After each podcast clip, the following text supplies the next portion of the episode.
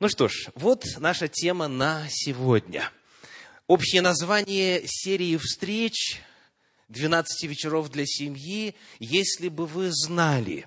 А вот название цикла лекций, который читается в рамках этих вечеров, «Если бы любовь». «Если бы любовь». Троеточие. Сегодняшняя тема, третья по счету, «Суженый, суженая». Как узнать свою половинку? Мы обратимся вначале к поэтам, к поэзии, к тому, что возвышенно и что обыкновенно ассоциируется с любовью.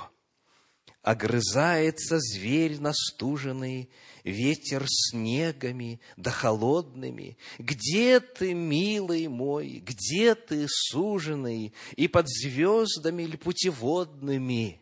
То есть ведет ли тебя звезда? Кому? Ко мне, любимой.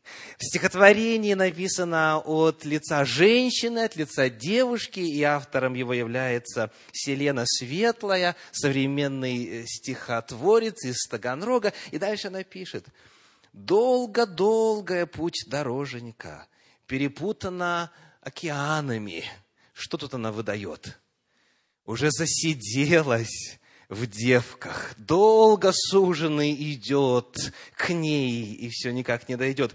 Сохрани его, Боже, Боженька. Всегда были мы христианами. Отведи беду от неспящих глаз. Пусть дороженька в ноги стелится. То есть путь гладким будет путь его, моего суженого, ко мне, желает она. И в душе его жар огонь не газ успокоится пусть метелица. Правда хорошо звучит? Еще одно стихотворение, эпизод из э, стихотворения, которое написано Виолой Лет, также современный автор. «Не жду я принца на коне, их нет в природе и в помине» но буду счастлива вдвойне вдруг встретить суженого ныне простого, доброго душой, который будет мне дарить те звезды, что в ночи зажжет легко, не изображая прыть. Влюблю чистейший бриллиант в колье любви меня оденет во мне душа и сердце заболят высокой болью и без денег. Вот это любовь. И в первом и втором случае выражается мнение о том, что есть суженый, есть предназначенный, есть определенный для тебя. И вот нужно его увидеть, нужно его дождаться, нужно, чтобы он пришел, да поскорее, пусть и без денег даже. Посмотрим на некоторые мнения по этому вопросу, которые принадлежат перу писателей. В частности, Салтыков-Щедрин. В произведении «За рубежом» он пишет. «Часто сижу я в своей квартире у окна, смотрю на прохожих и все думаю, который из них суженый мой». Много людей на земле. Сколько, по вашим данным, сейчас живет? Порядка 7 миллиардов. И вот где-то, непонятно в каком месте, непонятно какого цвета кожи, где-то в толпе, вот в этом огромном числе людей, вот он ходит. А моя доля какова, согласно этому мнению, сидеть у окна и смотреть, который из них, и угадывать. В народе тоже, естественно, сохранилось много представлений, понятий, мнений и даже части мудрости касательно исследуемого вопроса. Говорят в народе так, не женат-не человек. Слышали такое? А вот схожая фраза. Холостой-полчеловека. То есть, везде существует куда ни посмотри. Довольно твердо и крепко укоренившееся представление о том, что для каждого его есть всегда она, есть суженый, есть половинка. И необходимо эту половинку обрести, чтобы, соответственно, стать целостным существом. Рассказывают древнюю аллегорию о том, что когда Всевышний творил человека, Адама и Еву, Еву, как известно, он сотворил из ребра. И вот на этой фреске вы видите, как Ева буквально выползает, как будто вот извлекается из сделанного отверстия, надреза хирургического, и вот она появляется. Вот оттуда ее Творец извлекает. Так вот, есть древняя аллегория, это только лишь аллегория, это не текст Священного Писания, что когда вот там в Эдемском саду Адам смотрел на всех животных, и, как говорится, у каждой твари по паре, сказано, Господь провел всех животных перед ним, и он смотрел, что у каждого есть э, супруга, супруг. Но для человека не нашлось помощника, соответственного ему. Вот в это время Адам взмолился, Всевышний, а как же я? Мне тоже нужна спутница жизни. И Всевышний говорит, я про это подумал и наперед об этом озаботился. Я приготовил для тебя идеальнейшее существо. Она будет красива, она будет привлекательна внешне, она будет умна, она будет трудолюбива, она будет все твои желания удовлетворять, она будет тебе кушать, готовить, она тебе будет стирать, она будет в доме порядок содержать, она тебе детей родит, и она вместо тебя их будет воспитывать. Она будет все делать, все, что ты захочешь, потому что это мой подарок для тебя. Адам слушал, и в сердце зародилось подозрение. Он говорит, а чего мне будет стоить вот такое удивительное существо? И Всевышний говорит, мне для этого придется тебе отрезать правую руку. Адам подумал, подумал и говорит, а нельзя ли чем-то меньшим обойтись? Всевышний говорит, ну хорошо, что ты готов пожертвовать ради такого чуда? Он так посмотрел на себя и говорит, да возьми ребро. И вот Всевышний взял ребро, и что получилось из ребра? То и сотворил. Остальное вы знаете сами. Причина, по которой женщины не всегда удовлетворяют все желания мужа, не всегда идеально заключается в чем? В том, что Адам, оказывается, согласно этой аллегории, пожалел больше отдать себя. И отсюда очень важный вывод, хотя и аллегорический, но все же – чем больше мужчина вкладывает себя во взаимоотношения, тем идеальнее его жена. Слышите, мужчины? Что вы готовы пожертвовать, чем вы готовы заплатить, чтобы жена ваша в действительности стала такой вот, как Господь изначально хотел сделать? Какова цена вашей любви? Чем вы готовы пожертвовать? Рассказывают историю о том, что в одном известном городе, крупном промышленном центре открылся магазин, где можно было за сходную цену приобрести мужа. И вот в этом магазине было шесть этажей. И на каждом этаже были мужья соответствующего качества и соответствующих способностей. Однако было одно очень важное условие. Можно зайти на этаж, всех посмотреть. Если какой понравится, заплатить и взять с собой домой. И если никто не понравился, можно было взойти на второй этаж, на следующий, на, на высший этаж, и там посмотреть. Но нельзя было вернуться назад. То есть с шестого этажа путь сразу вниз, и больше шанса нет. И вот что было. Заходит женщина в этот магазин, полна ожиданий, и видит надпись на первом этаже. Здесь мужья, у которых есть работа, которые работают и обеспечивают достаток. Она посмотрела, посмотрела, ну это уже само по себе чудо. финансовая стабильность, трудолюбие. Э, ради этого уже можно было бы замуж выйти. Но она решила подняться на второй этаж. Все-таки любопытно. И на втором этаже были мужчины, в отношении которых сказано, это мужья, которые работают, обеспечивают достаток и любят детей. Они проводят с ними время, они воспитывают их, они помогают жене в этом отношении. Но и сердце еще более раскрылось. Такое вообще редко бывает. Но тем не менее она думает, поднимусь-ка я на третий этаж, ведь по логике сравнения первого и второго этажа с каждым этажом все лучше и лучше. И так и было. Она подходит и на третьем этаже находит следующее. Это мужья, которые работают, которые воспитывают детей, любят детей, и которые очень привлекательны внешне. Ну, казалось бы, что может быть еще лучше? Но нет, она идет на четвертый этаж. И там написано, они работают, любят детей, привлекательны и еще делают все по хозяйству, помогают жене во всем, и что касательно ужина, и обеда, и уборки, и так далее, и так далее. Но здесь уже, казалось бы, полный комплект, правда?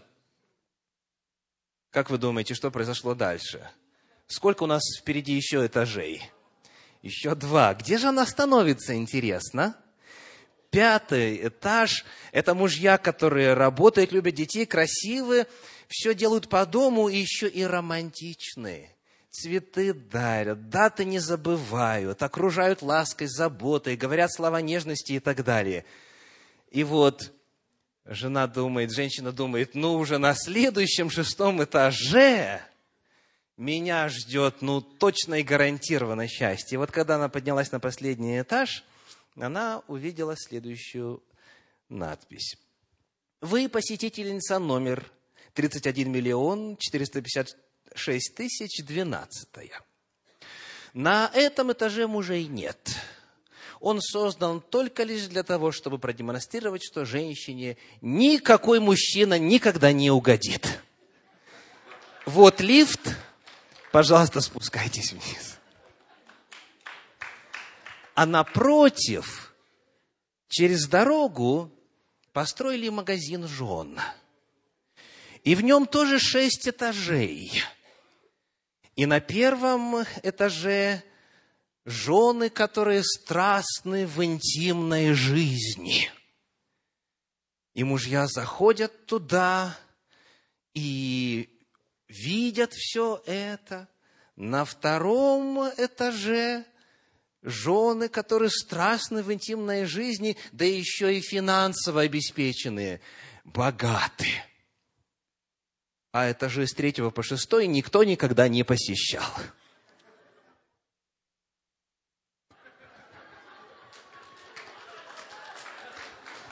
Ни одного посетителя из мужчин. Итак, эта аллегория, естественно, показывает определенные различия в том, как мужчины и женщины относятся к выбору супруга. Мы говорили с вами вчера, что у девочек, благодаря особенному, особенному складу ума и психологии. Ярко выражено то, что психологи называют личностный компонент любви. У мальчиков, у юношей выражено наоборот что? Ярче, чувственный компонент любви. И потому, естественно, ожидания у мужчин и женщин разные. Ну а теперь, как же быть? Как найти свою половинку? Есть ли в действительности суженый, суженая? Давайте вспомним, что означают эти известные слова. Согласно толково-словообразовательному словарю русского языка, суженый – это тот, с кем суждено вступить в брак. Суженый – это тот, с кем суждено. Ну и слово «суждено» предполагает что? Есть кто-то, кто находится где-то и, как правило, указывает перстом куда? Ввысь. тот, который определил, тот, который и принял решение, от которого суждено вступить в брак вот именно с этим человеком. Еще одно определение. Суженый – это назначенный судьбой, предназначенный, предопределенный.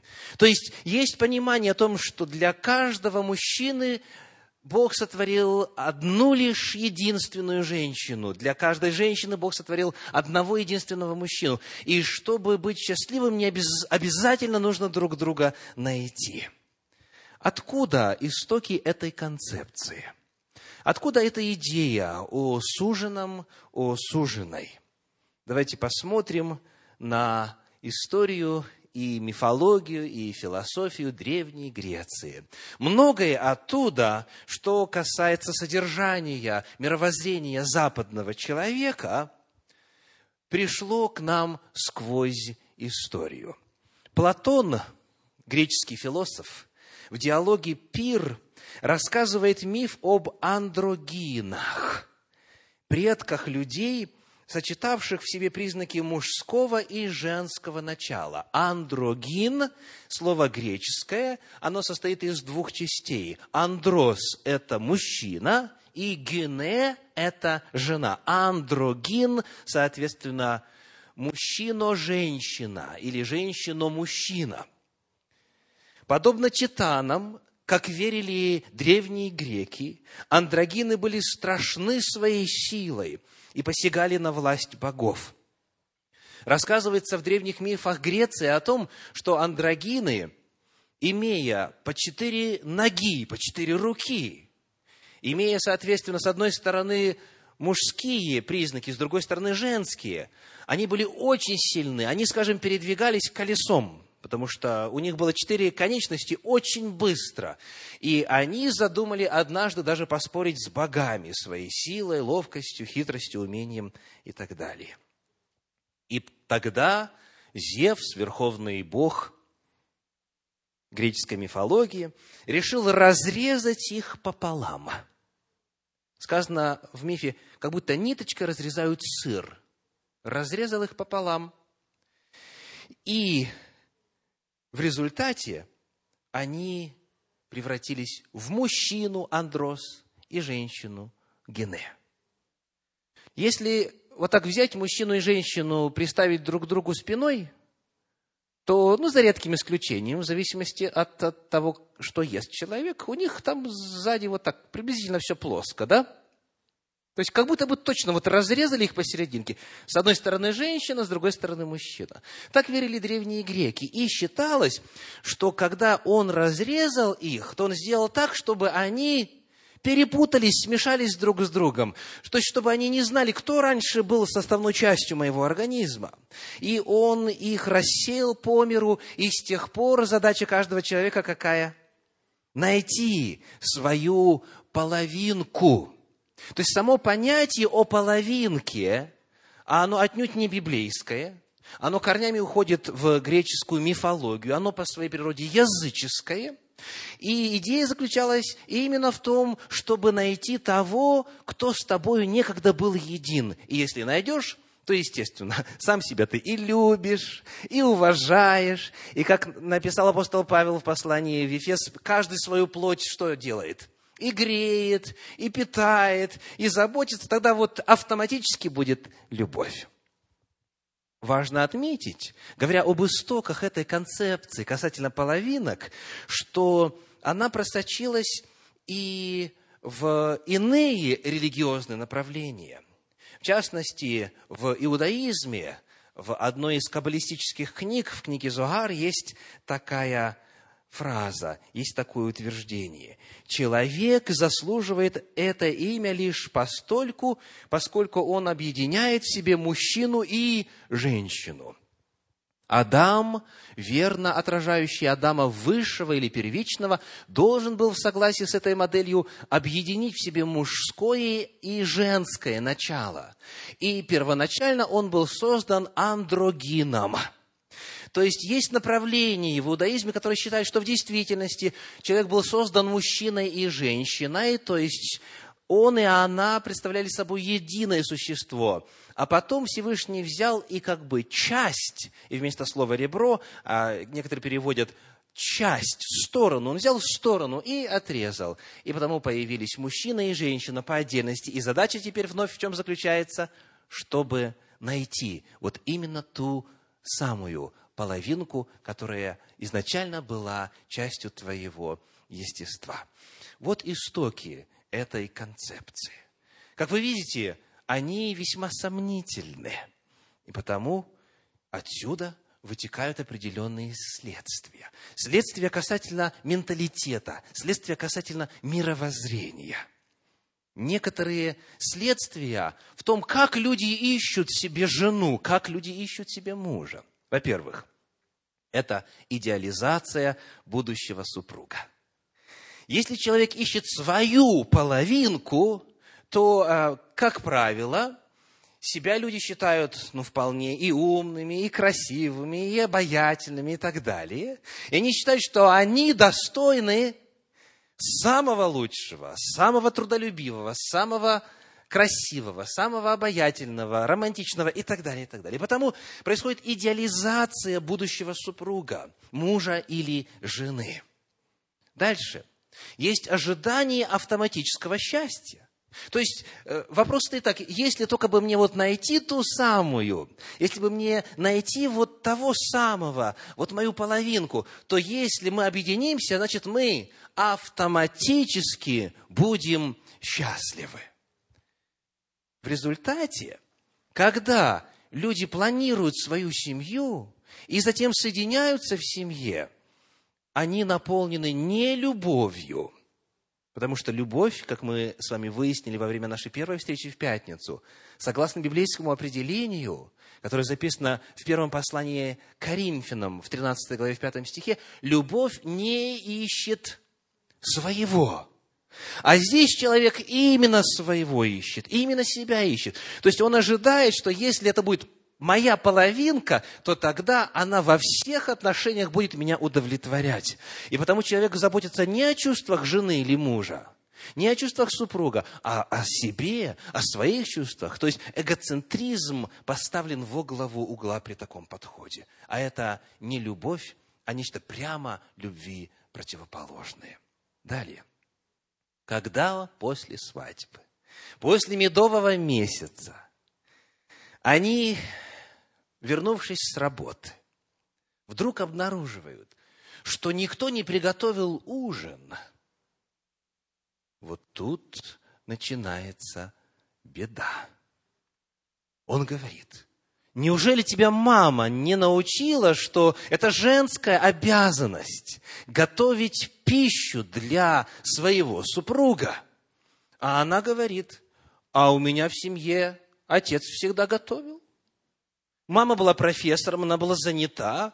Отец так подрабатывал кое-где, кое-что, и он задом отвечал. И они вдруг обнаруживают, что оказались друг с другом совершенно чужие люди. И тогда делается какой вывод? Появляется сомнение. Значит, ошибся. Значит, ошиблась это не половинка, оказывается. Появляется сомнение в том, что этот человек в действительности тебе с неба назначен. Появляется сомнение в том, что это в действительности судьба. Значит, это не суженый, это не суженая. Значит, что? Значит, развод. И начинаем все сначала. На Земле по-прежнему 7 миллиардов человек. И я ее обязательно найду, свою половинку. Если не получилось с первого раза, ну, было мало опыта. Не получилось со второго раза, ну, на третий раз получится, ну, может быть, на пятый, может быть, и чуть позже. Но я буду искать, и я все равно ее найду. Итак, если кто-то живет с представлением о том, что муж или жена – это половинка – если кто-то живет с понятием о том, что есть вот только лишь один человек на всем белом или на всем черном свете, который только лишь один предназначен для семейного счастья, то тогда вступают в силу все указанные следствия на уровне менталитета, потом на уровне слов, потом на уровне поступков, и, как правило, счастья семейного не видать. Посмотрим потому, есть ли лучший путь. Мы знаем уже с вами, что Бог, помогите, есть любовь. Бог есть любовь. Это Его природа, это Его естество, это то, кто Он. И будучи любовью, Он создал нас по образу своему, по подобию своему.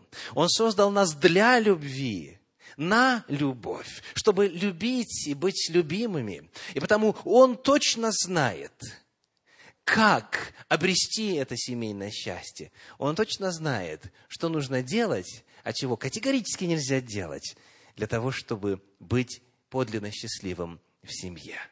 Обратимся к Божьей модели. Как она представлена на страницах Священного Писания. Книга «Бытие», первая глава, стихи 26 и 27. Первая глава, 26 и 27. Вот текст. «И сказал Бог, сотворим человека по образу нашему, по подобию нашему, и да владычествуют они над рыбами морскими, и над птицами небесными, и над скотом, и над всею землею, и над всеми гадами, присмыкающимися по земле. И сотворил Бог человека по образу своему, по образу Божию сотворил его, мужчину и женщину сотворил их. Давайте посмотрим внимательно на эти два стиха. Вначале на 26 снова. И посмотрим на игру единственного и множественного числа. Итак, сказано, сотворим человека. Единственное или множественное число? Единственное. Сотворим человека. И в подлиннике, в древнееврейском точно так же. А дальше сказано, и да владычествуют, глагол какого числа? Множественного числа. И дальше да владычествуют они, местоимение множественного числа. Но по-прежнему речь идет о ком? О человеке. Итак, сотворим человека, единственное число, и да владычествуют они, множественное число. Что же такое человек? Когда мы читаем следующий стих, 27, «И сотворил Бог человека, единственное число, по образу своему, по образу Божию сотворил его, мужчину и женщину сотворил их». Итак, что такое человек? Мужчина и женщина.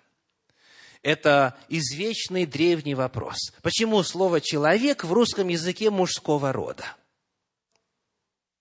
Какой ответ? Потому что женщина – это не человек. Если бы женщина была человеком, то человек, слово как бы звучало? Человечиха, а не человек. Ну, вы знаете, что в украинском языке ситуация еще тяжелее, да? Чоловік – це є хто? Це не є людина. Да? То есть, человек – это мужчина, а людина – це кто? Это, это человек. То есть имеется в виду человеческое существо. В зависимости от языка ситуация разнится. И вот этот вопрос еще древние раввины задавали. Можно ли, говорят они, женщину считать человеком? И ответ категорически нет. И тут же добавляли, и мужчину тоже нельзя считать человеком. Почему? Потому что идеал, Божий замысел, образ Божий – это мужчина и женщина, объединенные любовью. Мужчина и женщина, объединенные союзом – это семья. Человек – это семья, это идеал – Говоря дальше, на базе и на основании Священного Писания о Божьей модели, мы с вами обратимся к пятой главе книги Бытие. Прочитаем там первые два стиха. Пятая глава, первые два стиха. Вот родословие Адама. Когда Бог сотворил человека по подобию Божию создал его, мужчину и женщину сотворил их, и благословил их, и нарек им имя человек в день сотворения их. Итак, вновь смотрим вначале на первый стих. Как у нас распределяется единственное и множественное число? Сотворил человека, единственное число, по подобию Божию создал его, местоимение единственного числа. Дальше второй стих. Мужчину и женщину сотворил их, местоимение множественного числа, и благословил их, и нарек им имя. Вот это удивительнее всего. Нарек им имя, двоеточие, человек. Единственное и множественное число, использующееся местоимение, а главное имя. Имя человек – это описание чего? Мужчины и женщины вместе. Это семья. Человек – это семья. Потому в действительности, согласно идеальному Божьему замыслу, а к великому сожалению произошло в истории нашей земли грехопадение. Отпадение от Бога, грех появился, грех вошел в мир, грех вошел в естество мужа и жены. Грех разрушил семью и продолжает разрушать. Потому, к сожалению, сегодня не везде и не всегда этот идеал осуществляется. Но, что касается Божьей модели, она такова. Человек создан для супружества. Мужчина и женщина созданы для того, чтобы, соединившись вместе, обрести подлинное счастье и достичь цели своего существования. Вот Божья модель. Человек – это семья. И вот теперь следующий вопрос. Каковы цели супружества? Вот когда юноша или девушка мечтает о супруге будущем, чего искать? Чего ожидать?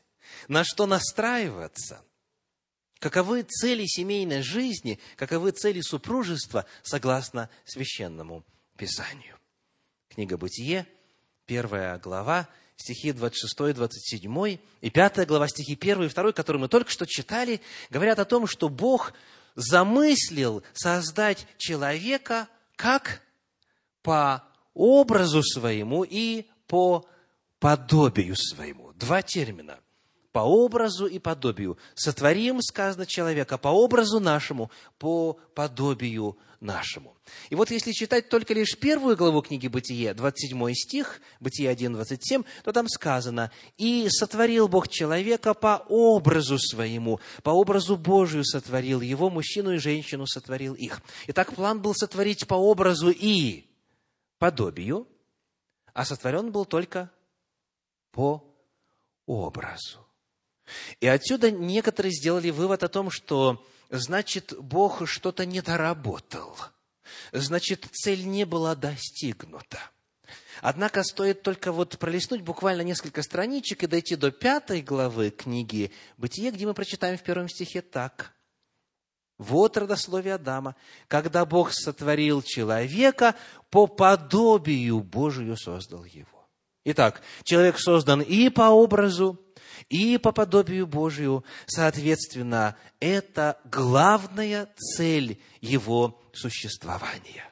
Человек создан, муж и жена, супружество, семья, брак – созданы для того, чтобы отобразить и воплотить и реализовать во взаимоотношениях семейных Бога, его продемонстрировать, его явить, его показать на земле. Это главная цель. Соответственно, главная цель семьи и главное, что должно определять поиск мужа и жены, это духовная основа. Это интересы отображения и реализации божественной жизни в семье. Более того, когда Священное Писание рассказывает нам о том, как были созданы мужчина и женщина, и как они были объединены самим Всевышним в семейный союз, то мы находим использование там одного очень важного слова. Книга Бытие, 2 глава, 24 стих. Бытие 2, 24. Прочитаем.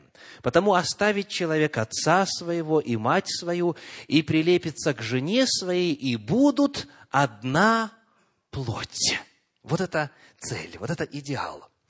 Для описания того, чем должны стать муж и жена в браке, сказано «одна плоть». И вот слово «одна» в древнееврейском, в подлиннике, это «эхад». То же самое слово используется в Священном Писании, в книге Второзакония, в 6 главе, в 4 стихе, где описывается Бог, где описывается Божество. Второзаконие, 6 глава, 4 стих, говорит, «Слушай, Израиль, Господь, Бог наш, Господь, един есть». Вновь «эхад» в подлиннике. То же самое слово, которое описывает семью. Семья – это эхад, и Бог, божество, это эхад. А что это может значить? Иллюстрация. Книга пророка Иезекииля, 37 глава, стихи с 15 по 17. 37 глава, с 15 по 17. «И было ко мне слово Господне, ты же, сын человеческий, возьми себе один жезл – и напиши на нем Иуде и сынам Израилевым, союзным с ним, и еще возьми жезл и напиши на нем Иосифу, это жезл Ефрема и всего дома Израилева, союзного с ним. И сложи их у себя один с другим в один жезл, чтобы они в руке твоей были одно. Эхад. Вот эта иллюстрация очень хорошо раскрывает суть древнееврейского термина эхад. Скажите, когда он взял два жезла в руку, и они стали в руке одно. Сколько у него в руке жезлов? По-прежнему два. Они не слились, они не склеились, они не влились друг в друга. Это по-прежнему два различимых жезла, но они одно в каком смысле? Потому что они в одной руке, они в связке. И если будет какое-то действие совершаться, указующее или карающее любое иное, это будет одно действие. Потому эхад означает именно един, где подчеркивается единство. И это называется в богословии составное единство, когда несколько частей соединены вместе. Бог, который един эхад – создал семью по образу своему, по подобию своему, которая должна быть единой, эхад. Потому что предназначение семьи воплотить в себе образ Божий. И подобно тому, как в божестве лица божества едины и объединены любовью, сказано в 17 главе Евангелия от Иоанна, в районе 27 стиха так. «Да познают любовь, которую ты возлюбил меня прежде создания мира. Еще до того, как Всевышний создал ангелов, людей и все остальное, между лицами божества была и царила любовь, совершенная, незамутненная. Это было идеальное единство. Итак, Адонай Эхад, Господь един, и Он и она едины. Вот это цель. В 17 главе Евангелия в 21 стихе об этом сказано так. 17.21. «Да будут все едино, как Ты, Отче, во мне и я в Тебе, так и они да будут в нас едино, да уверует мир, что Ты послал меня». Это единство. И это единство в первую очередь касается духовной основы – это единство касается мировоззрения, нравственности, касается убеждений, касается сердцевины человеческого естества. В книге «Исход» в 34 главе, в стихах 11, 12, 15 и 16 написано «Сохрани то, что я повелеваю тебе ныне. Вот я изгоняю от лица твоего Амареев, Хананеев, Хитеев, Ферезеев, Евеев и Иевусеев. Смотри, не вступай в союз с жителями той земли, в которую ты войдешь, дабы они не сделали сетью среди вас. Не вступай в союз с жителями той земли, чтобы когда они будут блудодействовать вслед богов своих и приносить жертвы богам своим, не пригласили и тебя, и ты не вкусил бы жертвы их и не бери из дочерей их жен сынам своим, дабы дочери их, блудодействуя вслед богов своих, не ввели и сынов твоих в блужении вслед богов своих.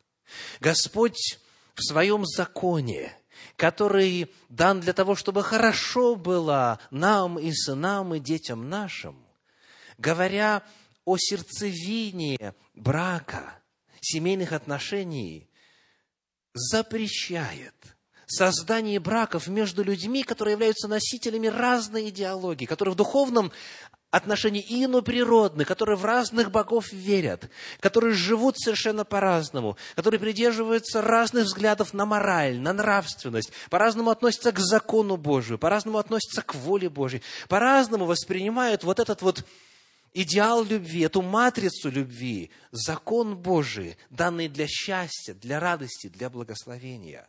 Потому что если такой союз будет заключен, то сказано, они, нарушая заповеди, и тебя увлекут за собою. Поскольку цель супружества – это отображение и реализация жизни божества, единство должно присутствовать в первую очередь на уровне духовном, на уровне нравственном. И в апостольских писаниях эта мысль выражена так. Второе послание Коринфянам, 6 глава, стихи 14 и 15. 14 и 15. «Не преклоняйтесь под чужое ярмо с неверными, ибо каково общение праведности с беззаконием? Что общего у света с тьмою?» Какое согласие между Христом и Велиаром? Или какое соучастие верного с неверным? Не преклоняйтесь под чужое ярмо с неверными. Давайте посмотрим на 14 стих еще раз. Там есть фраза «чужое ярмо». Посмотрите на экране чуть ниже англоязычный перевод, один из англоязычных переводов. Сказано «Be ye not unequally unequally yoked. Это древний King James Version, э, старый перевод короля Якова. Сказано be not unequally yoked. Ну, yoked – это ермо, а unequally что означает? Неравный.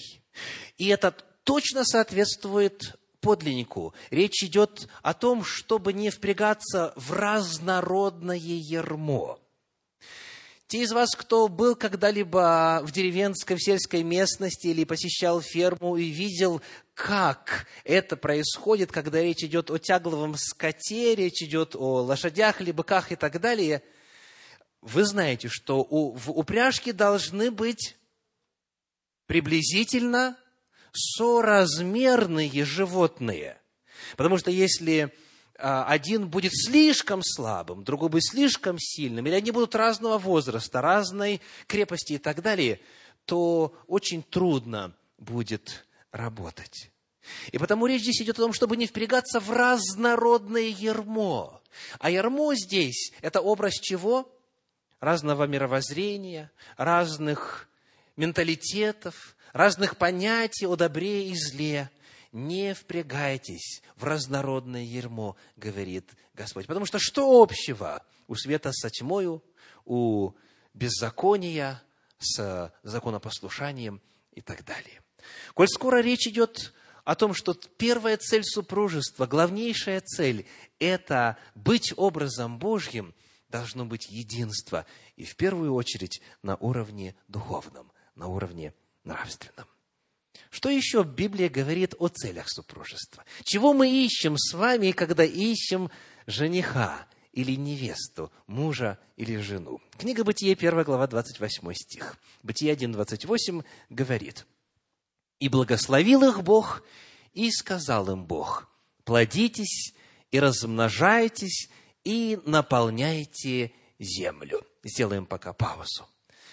Еще одна цель – это интимная близость и продолжение рода.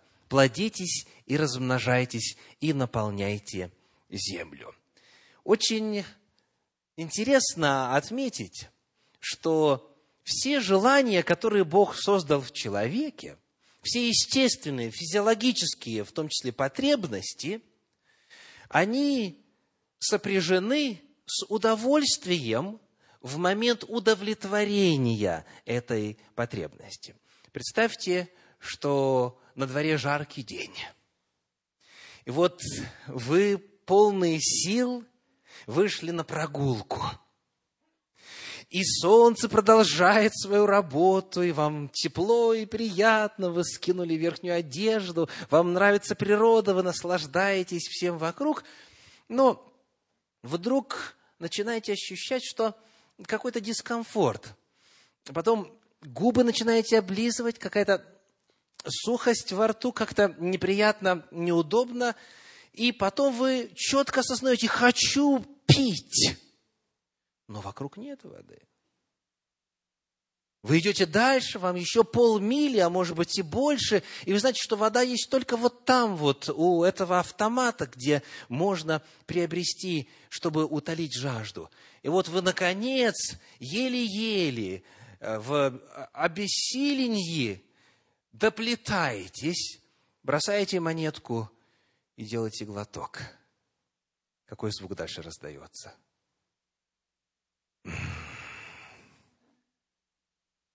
Удовольствие.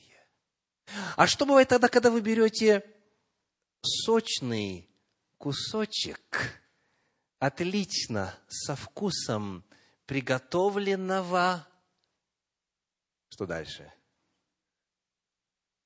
Кто-то говорит шашлыка, кто-то говорит рыбы. Ну, может быть, тоже шашлык, да? Но представьте, вот вы, вы располагаете в уста и что произносите?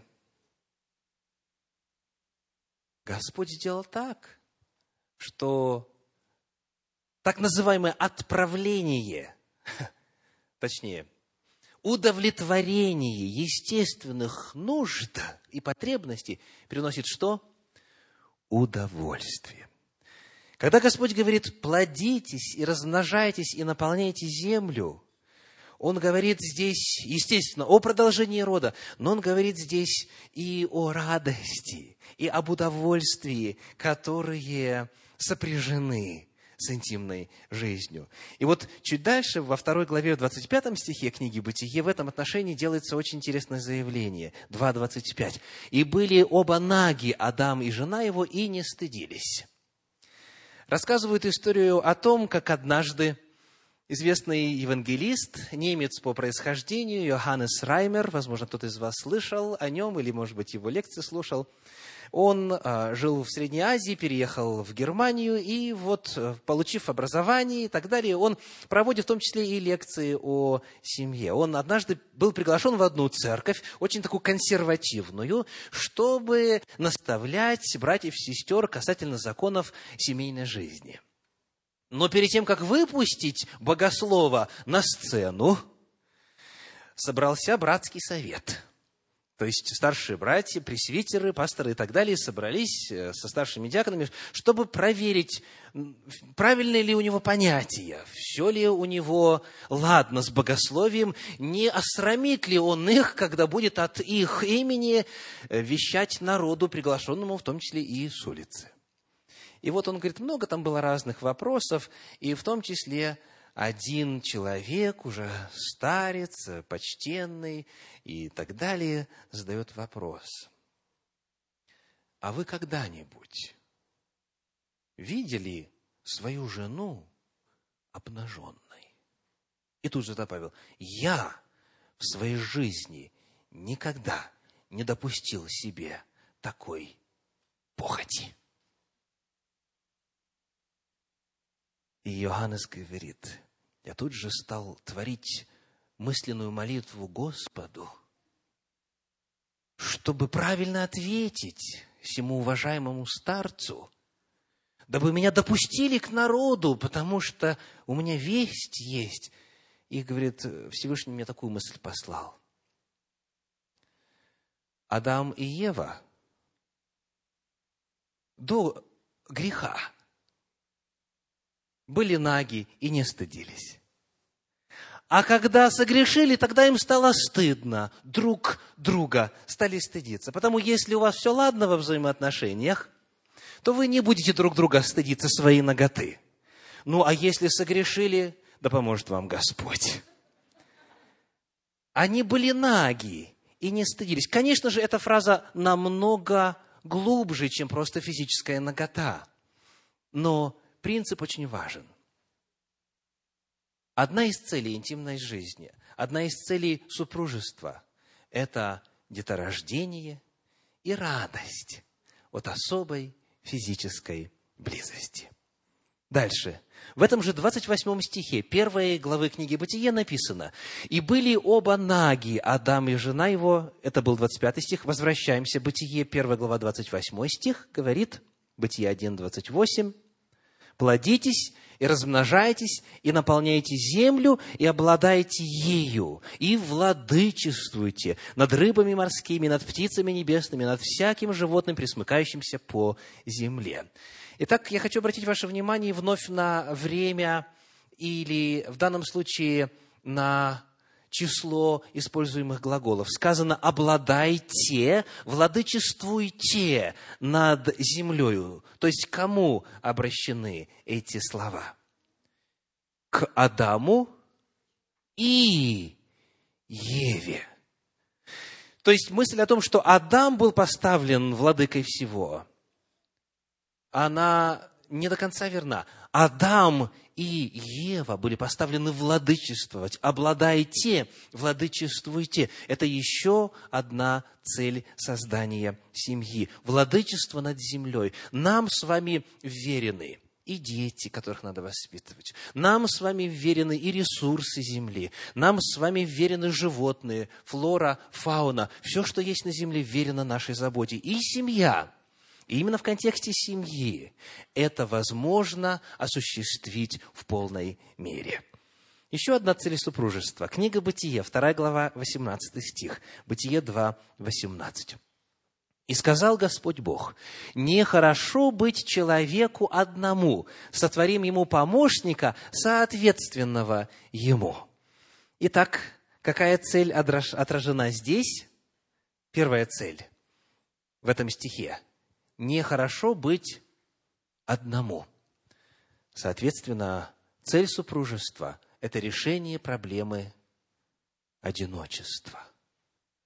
Бог создал Еву для Адама, чтобы он не был один.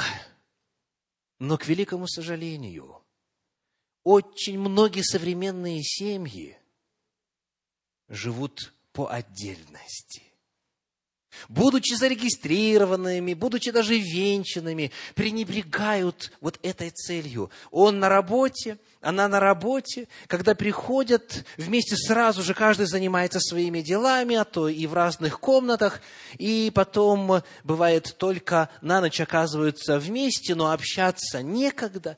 То есть вот общение, ради которого и для которого был создан человек как муж и жена, чтобы не был один, ибо нехорошо быть человеку одному, общения катастрофически не хватает – есть ужасающая статистика о том, сколько муж и жена в действительности времени проводят в общении друг с другом. Имеется в виду не те вот вопросы, которые нужно решать, потому что быт того требует, а именно вот такие душевные разговоры, когда можно заглянуть внутрь, когда можно внимательно посмотреть в глаза, когда можно поговорить о чем-то серьезном, значимом. К великому сожалению, этого часто практически нет. Итак, если юноша ищет девушку, он должен понимать, что согласно Божьей воле, он посвящает себя на то, чтобы общаться с нею. Он должен понимать, что в среднем, статистически говоря, женщина произносит в день в два раза больше слов, чем мужчина. В среднем, опять же говоря, потому что есть разные женщины, есть мужчина. Женщина произносит в день около 50 тысяч слов, а мужчина около 25 тысяч. И вот представьте себе мужа, который на работе израсходовал 24 950 слов – и приходит домой, и там его встречает жена, которая израсходовала только лишь, ну, скажем, по телефону там с подругами, да с детьми, может быть, 25 тысяч. То есть у него уже почти ничего не осталось, а ей еще нужно свою половину сказать. А он говорит, я уже все сказал. Цель брака, цель семьи – это общение, чтобы спасти нас от одиночества. Потому общайтесь друг с другом, посвящайте друг другу время. Дальше сказано, сотворим ему помощника. Бытие 2 глава, 18 стих. Сотворим ему помощника, соответственного ему. Еще одна цель – это помощь. Сотворим помощника. И слово «помощник» в подлиннике «эзер» – это слово не означает рабыня, прислуга, работница, подмастерье. Нет. Эзер – это термин, который используется для обозначения самого Бога. Бог мне помощник. Он мой эзер. То есть термин эзер – это не вопрос статуса, кто-то выше, кто-то ниже. Нет, речь идет о соучастии, речь идет о взаимопомощи. Сотворим помощника. Это очень красиво описано в книге «Экклесиаст» в 4 главе, в стихах с 9 по 12. 4 глава с 9 по 12. «Двоим лучше, нежели одному, потому что у них есть доброе вознаграждение в труде их». Ибо если упадет один, то другой поднимет товарища своего. Но горе одному, когда упадет, а другого нет, который поднял бы его. Также, если лежат двое, то тепло им, а одному как согреться? Если станет преодолевать кто-либо одного, то двое устоят против него, и нитка, втрое скрученная, не скоро порвется. Господь создал мужа и жену друг для друга, чтобы помогать друг другу. Сотворим помощника. Многое в жизни можно сделать только лишь в союзе. Хочу вас попросить об одолжении. Я уже вам э, сегодня послужил немножко. Теперь вы послужите, пожалуйста, мне. Вот те, кто рядом сидят друг с другом, муж и жена. Муж и жена. Попытайтесь проделать следующую процедуру. Вначале, жены, возьмите свой перст, приложите к ребру. Так, спасибо, спасибо, что вы послушны. И попытайтесь себя пощекотать. Вот так вот усердно, очень сильно. Вот пощекочите себя так, чтобы Получается? Нет? Теперь то же самое, жены, возьмите перст и в бок мужа. Так? Пожалуйста. Ну что, получается? Скажите, почему щекотать самого себя невозможно? Как ни старайся. Это, кстати, не единственное действие в браке, которое можно делать только совместно – помощники друг другу. Многое невозможно сделать поодиночке, но можно сделать вместе. Итак, это еще одна цель супружества. Пойдем дальше. Что еще Творец приготовил для нас? Вторая глава книги Бытие, 20 стих. Бытие 2.20. «И нарек человек имена всем скотам и птицам небесным, и всем зверям полевым, но для человека не нашлось помощника, подобного ему. Хочу обратить ваше внимание на фразу «подобного ему». О чем идет речь? Находясь в поиске мужа или жены, жених или невеста потенциальный должны искать тех, кто им подобен. То есть должна быть определенная схожесть. Этот помощник должен быть именно подобен. Интересно, что статистические исследования внешнего вида мужа и жены, даже тех еще, кто не прожил друг с другом много десятилетий, показывают, что мужья и жены друг на друга похожи. Похожи. Не только в результате совместной жизни, когда они влияют друг на друга и потому преобразовываются, но и в принципе. То есть есть определенная схожесть черт лица.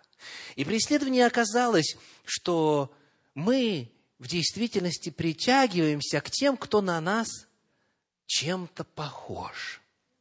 Должна быть схожесть. И эта схожесть может разных сфер касаться. Нужно, чтобы был подобен. Как вы думаете, насколько содержательными и интересными будут разговоры между человеком, который закончил три класса приходской школы, и тот, который защитил степень доктора философии? Насколько интересными будут их беседы друг с другом вот за свечами, во время романтического ужина и так далее.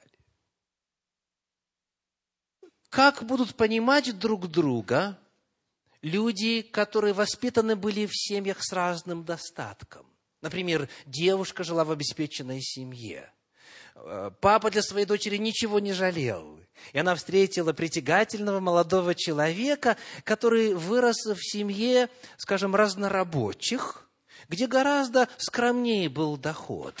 И вот они соединяются вместе, и он ее любит из всех сил, на всю свою зарплату, а она чувствует себя нелюбимой.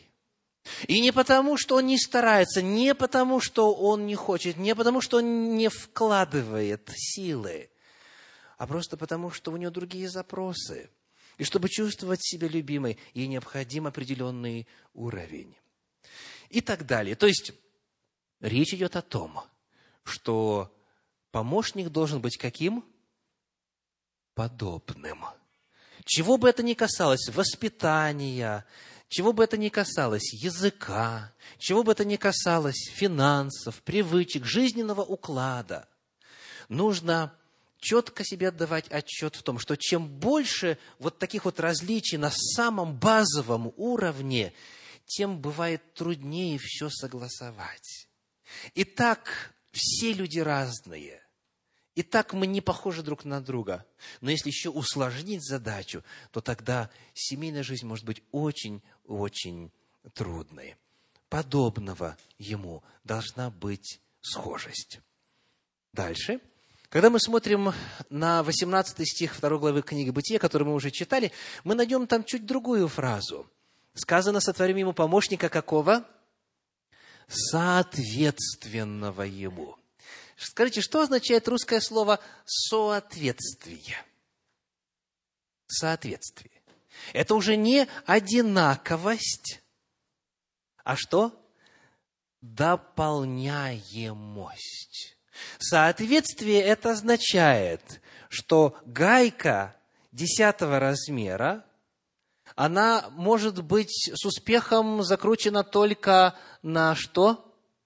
Или куда?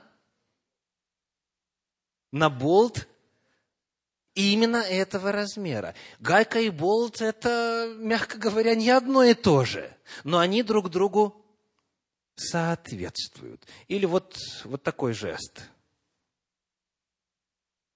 Там, где отверстие, выпуклость. Раз.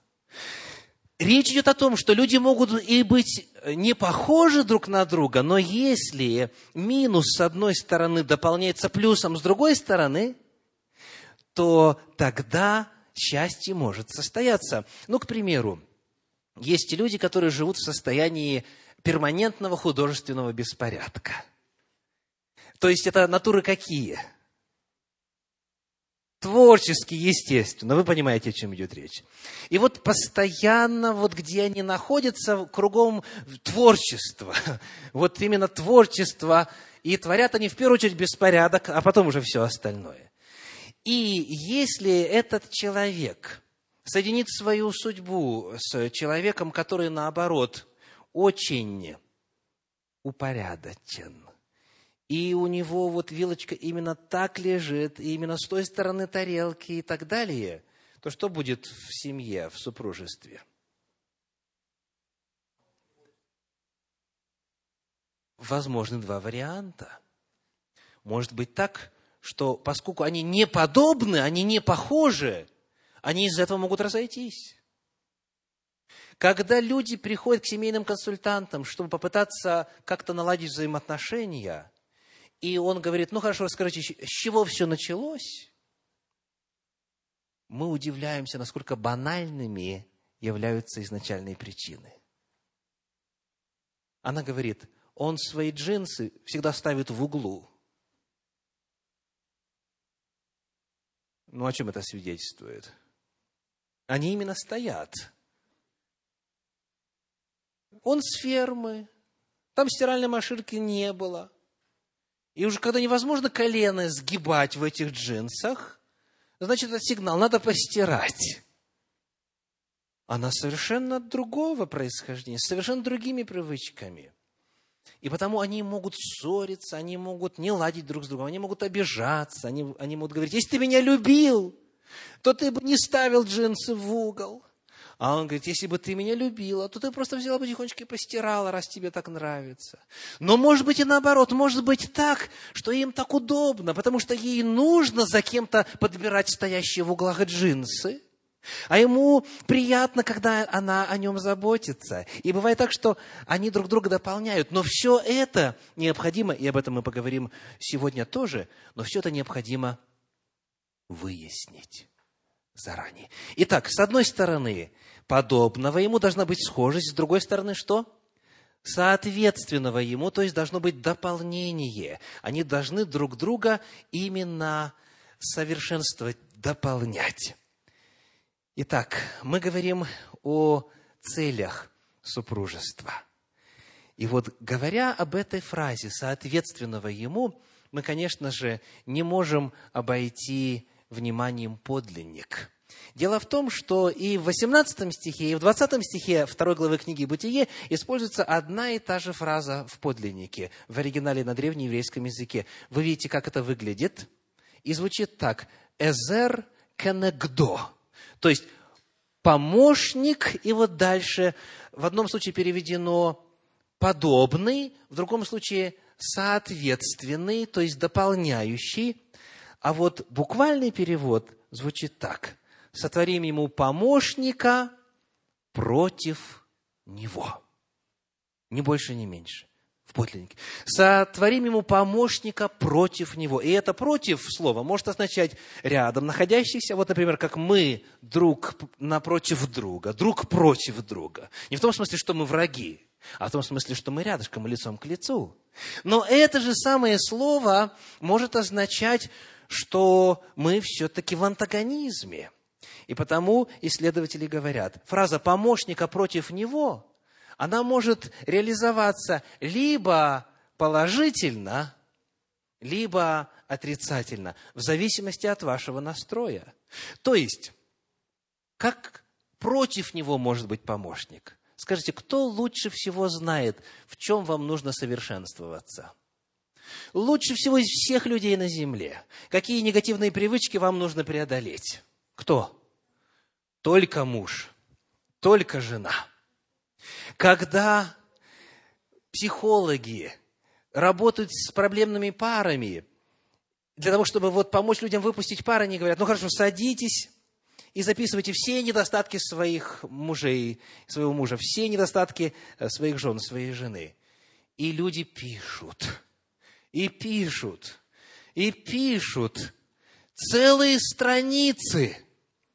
Они очень хорошо друг друга знают. Они очень хорошо знают слабости друг друга. И потому они могут помочь друг другу. То есть только лишь в семье может происходить на самом деле настоящий подлинный личностный рост – там ты не слукавишь, там ты маску не набросишь, там ты не сыграешь, там ты каков есмь, таков и есмь. То есть, вот там в семье, будучи вот такими обнаженными, оголенными, что касается того, что представляет собой он и она, они могут помогать друг другу расти и в действительности отображать образ Божий. Потому цель супружества в чем? чтобы был помощник против него, чтобы была помощница против была помощница против него, был помощник против нее, для того, чтобы мы помогали друг другу совершенствоваться, уподобляться Богу. Потому, женихи, ожидайте, что вот та самая красавица, которую вы заприметили, которой собираетесь приложить руку и сердце, она обязательно вам скажет, кто вы есть. Обязательно скажет. И не раз скажет. Девушки дорогие, молодой человек, на которого вы поглядываете, он обязательно даст вам знать, в чем вам надо поменяться. И это хорошо. Это хорошо, если воспринять это как возможность и потенциал для роста. Это хорошо, подобно тому, как хорошо, когда человек знает, каков диагноз его. Потому что если он живет, будучи больным, а диагноза не имеет, он может неумолимо идти к смерти, он может гибнуть, он может умирать постепенно каждый день, потому что не ведает о проблеме. Но знание – это сила. Знание – это возможность, это потенциал для роста. Потому воспринимайте друг друга, мужья и жены, как помощников, как помощниц в духовном росте. Не гневайтесь, и тем более не воздавайте злом за зло, ругательством за ругательство, когда вам говорят о том, кто вы. Потому что для вас это напоминание от Бога, чтобы вы могли осуществить и воплотить цель супружества. Итак, сегодня мы с вами рассматриваем тему «Суженый, суженая». Как найти свою половинку? Можно было бы намного больше говорить сегодня. Но я хочу в конце вновь указать на источник – на ресурс, на корень всего. Книга притчи, 19 глава, 14 стих. Разумная жена. Откуда? От Господа. Дом и имение – наследство от родителей, а разумная жена – от Господа. Господь, зная вас, зная всех нас, зная каждого из нас по отдельности – он в своей благости обязательно, если спросить его, скажет, вот это тебе подойдет, с этим есть шанс, а с этим тебе просто не по силам. Есть у нас обетование, Он не даст вам быть искушаемыми сверх сил. Он не даст вам слишком трудного человека, если вы будете молиться Ему. Потому нужен муж, обращайтесь к Господу. Нужна жена, обращайтесь к Господу. Он может дать вам мудрость. Священное Писание не поддерживает идею о том, что на каждого человека есть только один человек, с которым только одним ты будешь счастлив. Нет. Нет. Но Господь показывает, с каким это возможно, а с каким это просто не получится. И потому пусть вот тот идеал, который отражен в 24 главе книги «Бытие» в стихах с 1 по 12, где описывается, как патриархи искали себе жен, как искали жен своим сыновьям. Пусть этот идеал исполнится в жизни, в первую очередь, тех, кто сейчас ищет мужа или жену. Сказано, не бери из дочерей хананейских. Почему? Потому что они язычники. Пойди лучше далеко, там, где веруют в истинного Бога. Духовная основа пусть будет едина. Дальше. Была уверенность, когда раб говорит патриарху Аврааму, а что, если э, не получится? Авраам говорит в 7 стихе 24 главы, Бог говорил мне, Он клялся мне, и потому Он пошлет ангела своего, и Он обязательно укажет тебе жену для моего сына.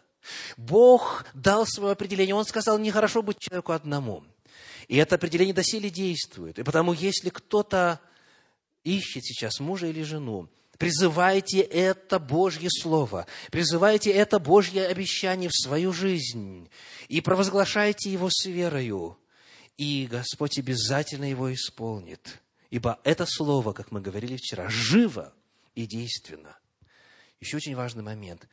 Если же не захочет женщина идти со мною или идти с тобою, говорит Авраам э, слуге, то ты будешь свободен от своего задания ключевой момент – желание, свободная воля сторон. Свободная воля вклю... заключающих брак. Рассказывают историю о том, как однажды в церковь был назначен новый служитель, и вот он для счастья многих дев в собрании был еще холост, был еще без, без жены. И Однажды после проповеди подходит к нему одна из э, прихожанок, одна из сестер по вере, и говорит, заговорческим тоном, можно с вами поговорить наедине? Он говорит, хорошо, но только так, чтобы э, все-таки кто-то вот там, пусть поодаль, но был, на всякий случай. Пусть они не слышат, но пусть вот пусть видят. И она ему говорит, у меня есть для вас благая весть. Да? Какая? Бог мне послал откровение, что мы должны пожениться с вами. И вот она в уверенности задает следующий вопрос. Намерены ли вы повиноваться Божьей воле? Ответ пастора был красноречив и очень глубок. Если Господь пошлет мне то же самое откровение, то мы обязательно поженимся. Если захочет. Это должен быть свободный выбор. И, наконец, в этой Божьей модели молитва. Помолился человек и сказал, Господи, пошли ее навстречу мне. Молитесь, молитесь. Те, кто без жены или без мужа, а желает быть в браке, желает быть в семейных отношениях, молитесь Господу. Вот это Божья модель. В книге пророка Амоса, в третьей главе, в стихах с 3 по 6, говорится следующее. «Пойдут ли двое вместе, не сговорившись между собою?» Природа этой фразы удивительно глубока. Пойдут ли двое вместе, не сговорившись между собою? Дальше контекст показывает, что имеется в виду. Ревет ли лев в лесу, когда нет перед ним добычи? Подает ли свой голос львенок из логовища своего, когда он ничего не поймал? Попадет ли птица в петлю на землю, когда силка нет для нее? Поднимется ли с земли петля, когда ничего не попало в нее? Трубит ли в городе труба, и народ не испугался бы? Бывает ли в городе бедствие, которое не Господь попустил бы? Какой ответ на все эти вопросы? Не бывает. То есть это риторические вопросы, это константы, это незыблемые законы. И один из них каков? Первая фраза, третий стих. «Пойдут ли двое вместе, не сговорившись между собой. Поэтому, дорогие, вместо того, чтобы пускать пыль в глаза, вместо того, чтобы создавать фасад, вместо того, чтобы фактически заниматься притворством в поисках мужа и жены, вместо этого, как говорят американцы, get real – то есть займитесь серьезными вопросами, откровенно обсудите, что вам нравится, что вам не нравится, сколько детей вы хотите в семье, сколько вы планируете, сколько вы у Господа просите, какова а, ваша позиция по этому вопросу, а, где вы хотите жить, как будут роли распределяться, как вы будете относиться к родителям друг друга, каким образом будет воспитание детей осуществляться, если Господь вас благословит, и так далее, и так далее. Вот нужно именно что сделать? Сговориться, необходимо достичь согласия, необходимо достичь единства, и тогда можно пойти вместе. В противном случае дороги могут разойтись. Итак, сегодня, говоря об образе пути, Священное Писание призывает тех, кто готовится к семье, кто готовится к супружеству, кто готовится к заключению брака, призывает – Посвятите этому время. Господь дал, дал модель. Он есть любовь. Он создал нас для любви. И я желаю всем вам благословений свыше от Господа. Аминь.